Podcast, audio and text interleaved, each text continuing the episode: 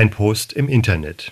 Ich überlege, die letzte Klassenarbeit in Jahrgang 9 vor den Sommerferien in schülernaher Sprache zu korrigieren, schrieb da jemand.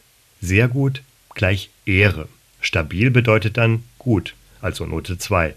Läuft wäre befriedigend. Bodenlos gleich ausreichend, räudig gleich mangelhaft und ungenügend Note 6 wäre schlicht gottlos.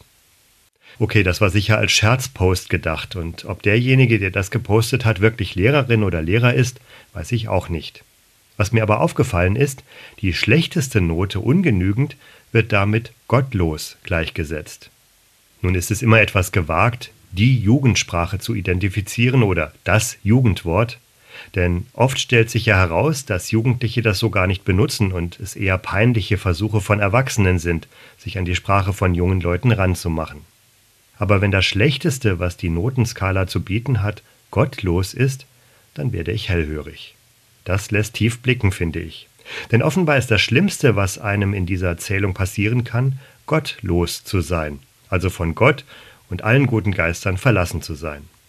Das Gegenteil, also das Beste, was es gibt, wäre dann also mit Gott an der Seite, ihn als Begleiter und Stärkung zu haben. In der Jugendsprachennotenskala war die Note 1 ja mit Ehre übersetzt. Und das passt. Statt Gott los zu sein, ihn an der Seite zu haben, das ist Ehre. Aber mehr noch, ich vertraue darauf, dass das keine besondere Leistung von mir ist, Gott an der Seite zu wissen, sondern Geschenk und Zusage von ihm. Vielleicht ist das ein kleiner Trost für die, bei denen der Lehrerstift tiefrot zuschlägt. Mit Gottes Hilfe gibt es kein Gott los, er hält weiter zu dir. Gott sei Dank.